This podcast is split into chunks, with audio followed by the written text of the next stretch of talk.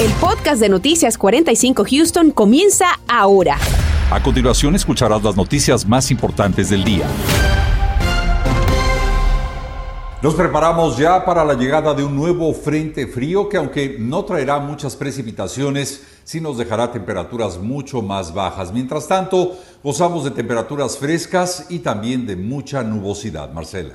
Efectivamente, Raúl, así que pasamos de inmediato con nuestro meteorólogo Anthony Ortiz del equipo de vigilantes del tiempo de Univisión 45. Anthony, ¿qué tanto bajará la temperatura a partir de esta noche? ¿Qué nos dices? Muy buenas tardes, compañeros. Y yo creo que la temperatura desde en horas de la madrugada estará bajando a 38 a 39 grados. Esa pudiera ser la posible temperatura mínima para el comienzo de jornada de miércoles. Pero por el momento nos quedamos con esos 57, 58 grados. La temperatura hoy no ha subido bastante y es precisamente por esa nubosidad que ha estado frecuente sobre nuestra región, pero por el momento nada de precipitaciones, así que son muy buenas noticias. De hecho, actualmente en Houston 56 grados en cuanto a esa temperatura y aquí le muestro esas nubes que más bien se posicionaban sobre el sureste de Texas, ese cielo completamente gris y es lo que usted puede ver si va fuera de su casa. En otros sectores, como el área de Conroe, temperatura en 53 grados, 57 sobre la zona de Katy, pero la buena noticia, lo que les decía, Radar 45 no detecta nada de lluvias por el momento. La nubosidad sí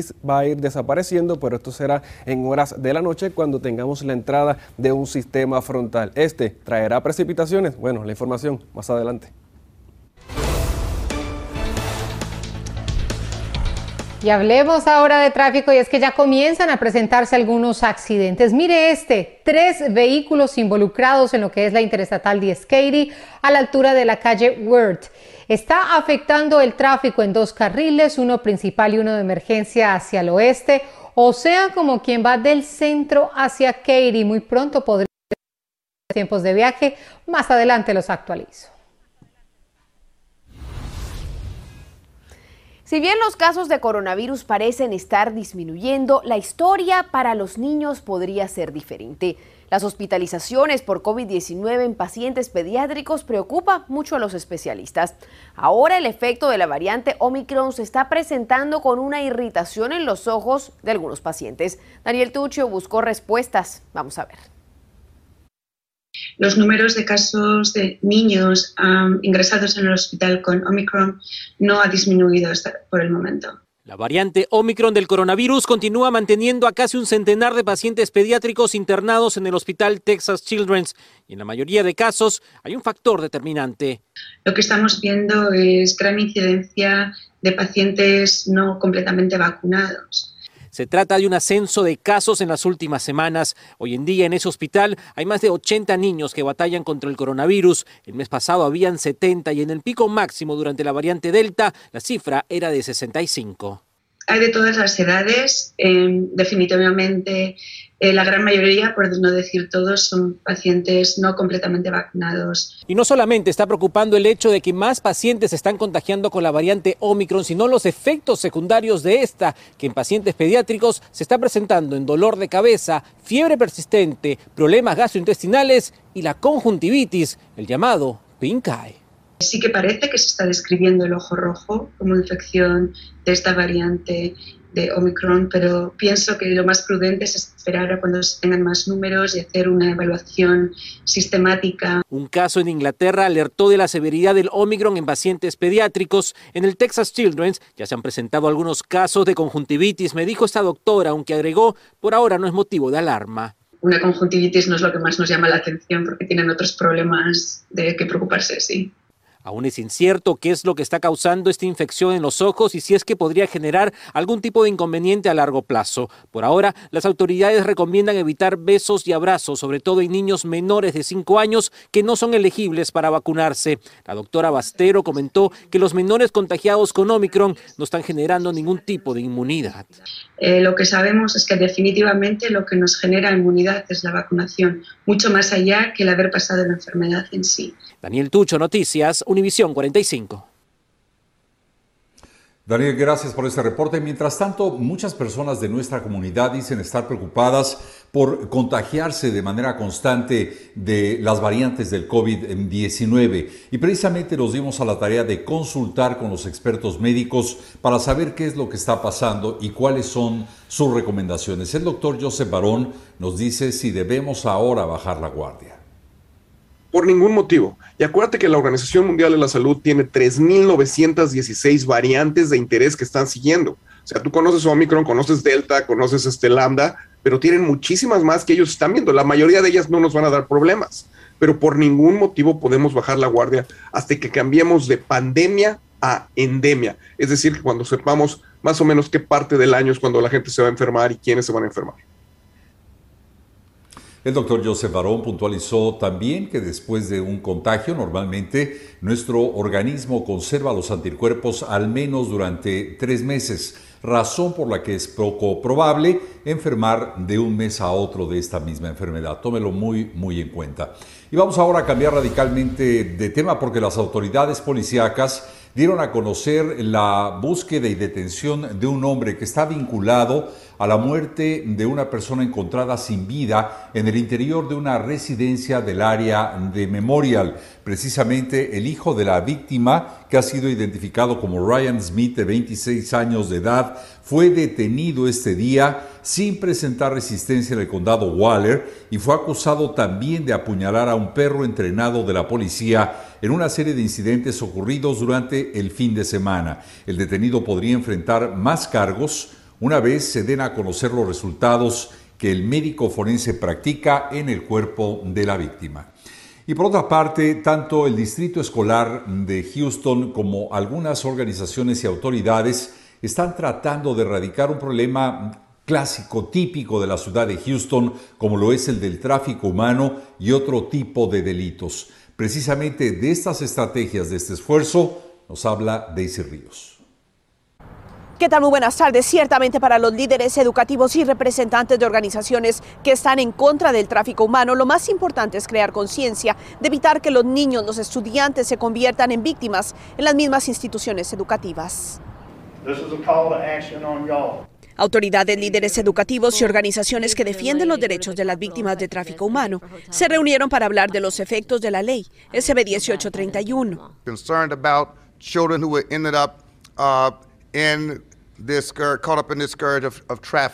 enfocada en el tráfico humano, especialmente reclutamiento que hacen traficantes en instituciones educativas, lugares en donde fácilmente encuentran a sus víctimas, quienes cada vez son más jóvenes. Hay criminales que se aprovechan de los estudiantes. Con esa legislación en mente, tenemos apoyo de ambos partidos. Haremos lo que es mejor para proteger a nuestros niños. El superintendente del Distrito Escolar de Houston nos dijo también por qué es tan importante que se concreten acciones de este tipo. Tenemos la responsabilidad de poner anuncios en las más de 280 escuelas que pertenecen al Distrito Escolar de Houston. Los anuncios deben decir zonas libres de tráfico. También exponer las penalidades elevadas por estos crímenes. En la práctica, esta ley se implementará a través de señalamientos que serán colocados estratégicamente visibles con los mensajes para los estudiantes, también informando de las sanciones a los traficantes. De, tráfico de, la gente, pero eh, es peor cuando son um, jóvenes y eh, en, las enseñas que vamos, vamos, a pasar al fin de semana de, febrero o marzo, vamos um, a educar la comunidad, a los estudiantes. Estamos por activo para parar los incidentes de human trafficking es mejor para las víctimas y, podemos a nosotros, la policía, a, arrestar las personas que lo están haciendo. Estos anuncios empezarán a ser colocados afuera de las escuelas a partir del mes de febrero. Reporto para Noticias Univisión 45, Daisy Ríos. Remedios caseros y milagrosos contra Omicron. Los ponemos a prueba con un especialista. Al regresar de la pausa le tengo algunos consejos que le pudieran ahorrar hasta 70 centavos por galón de gasolina. Estás escuchando el podcast de Noticias 45 Houston. La parada a poner gasolina en nuestro auto es casi que obligatoria al menos una vez a la semana. Ya usted lo habrá notado, nos estamos gastando más dinero llenando los tanques. Hoy nuestro compañero David Herrera investigó cuándo podríamos ver una disminución en los precios y además nos explica cómo podemos sacar el mayor provecho al echar gasolina sin romper el bolsillo. Como tal vez usted lo ha notado, cada vez que hacemos una parada en la gasolinera pagamos más por el combustible. La señora Yesenia hoy llenó su tanque para el resto de la semana. ¿Cuánto gasta usted normalmente? Ah, normalmente 40 a la semana. Sí, pero antes era 25, 30, pero ahora sí ya se mira la diferencia. De acuerdo a la AAA, el precio promedio de galón de gasolina en Houston es de 2 dólares con 93 centavos, siendo que la semana pasada estaba en 2 dólares con 88. Hubo un incremento de 5 centavos. Y si comparamos con el año pasado a este tiempo, el galón costaba 2 dólares con 11 centavos. La crisis del petróleo está aumentando por el incremento en la demanda de gasolinas. Lo más probable es de que los precios permanezcan así o continúen incrementando paulatinamente en las próximas semanas. Algo que ha orillado a familias a tomar ciertas decisiones para nivelar la economía de su hogar. Gasto como 300 por mes, de lo cual gastaba antes 200. Ahorita son 300. ¿De qué manera esto le está impactando en su bolsillo, señor? Tratando de comprar menos comida para poder moverme también. El tener un vehículo en los Estados Unidos no es un lujo, sino una necesidad. Para poder enfrentar esta crisis, la AAA recomienda que tome las siguientes recomendaciones. Por ejemplo, revisar la presión de sus neumáticos, ya que si se encuentra baja, esto va a disminuir el rendimiento del combustible. También se le recomienda viajar al límite de la velocidad o inclusive un poco más abajo, evitar acelerones bruscos y si las condiciones de la carretera lo permiten, utilizar el sistema de control de crucero. Otro consejo que le puede ayudar a ahorrar dinero en combustible es saber qué tipo de combustible va a utilizar. Precisamente existe el de 87, 89 y 93 octanos, este es decir, el más caro, el premium.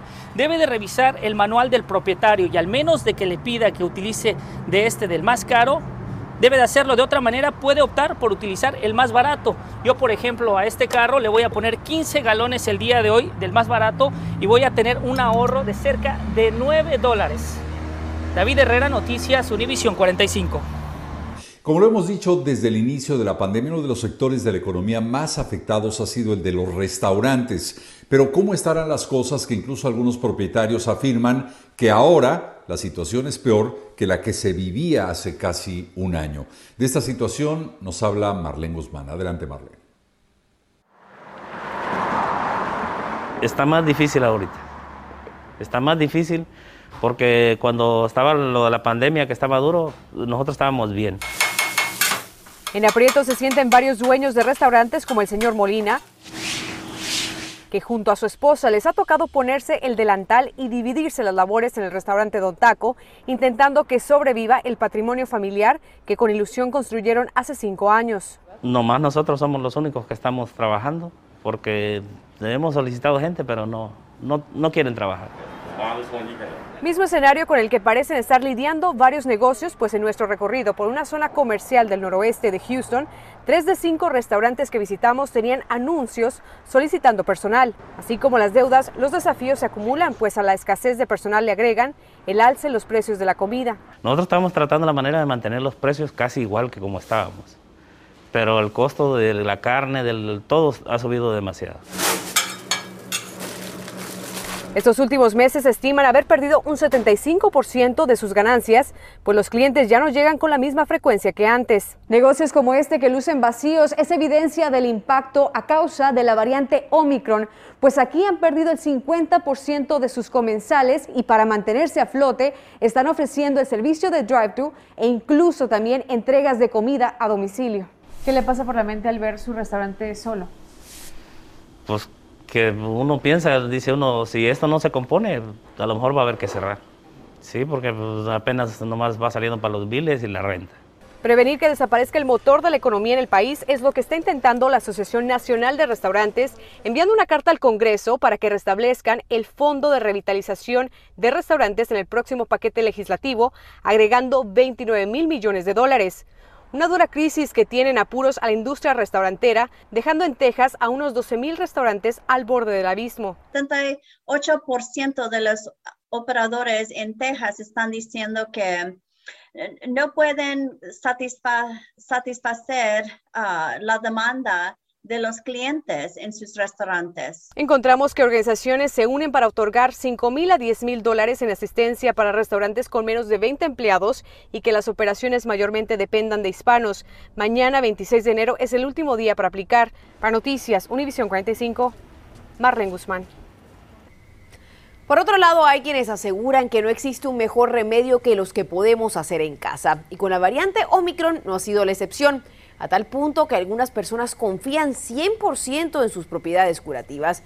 Pero, ¿qué piensan los especialistas al respecto? Rodolfo Sánchez habló con ellos.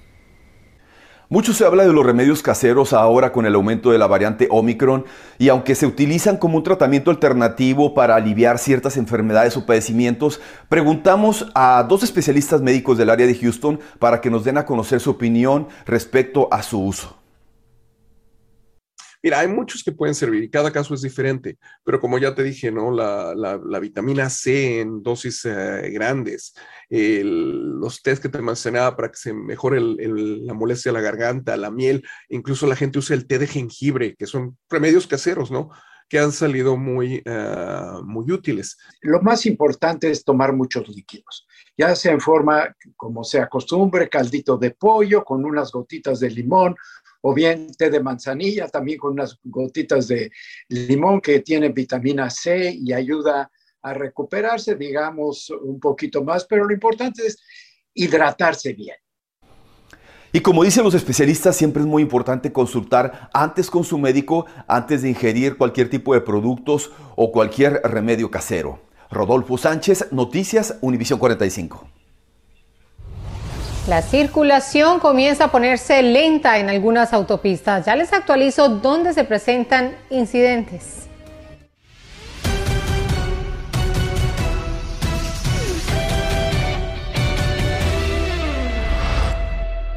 Feliz tarde de martes, le saluda César Procel del programa Encanchados por TUDN 93.3 FM con el calendario deportivo. En la NBA, los Rockets de Houston regresan a jugar en casa después de una larga gira como visitantes. Esta noche enfrentan a las escuelas de San Antonio a las 7 y el viernes a la misma hora recibirán a los Trailblazers de Portland, también en el Toyota Center. El 31 de enero es el último día para registrarse para votar. A primera hora le diremos cómo registrarse y quién es elegible para votar por correo, pero además Estamos en la Semana Nacional de la Elección de Escuelas en nuestro estado. Mañana le contamos dónde y cómo puede averiguar cuáles son las mejores escuelas para sus hijos. Acompáñenos con esto y más desde las 5 de la mañana.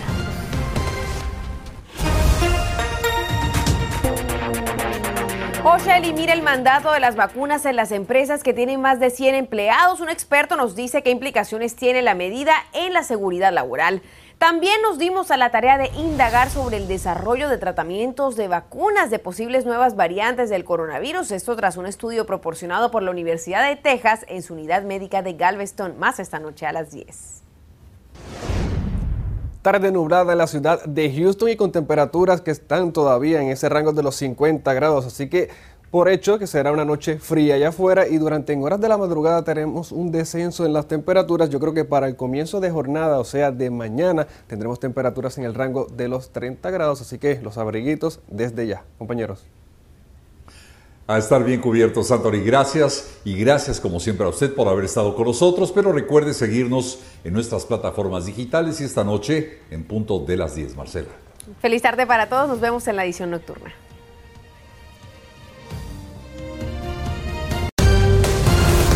Gracias por escuchar el podcast de Noticias 45 Houston.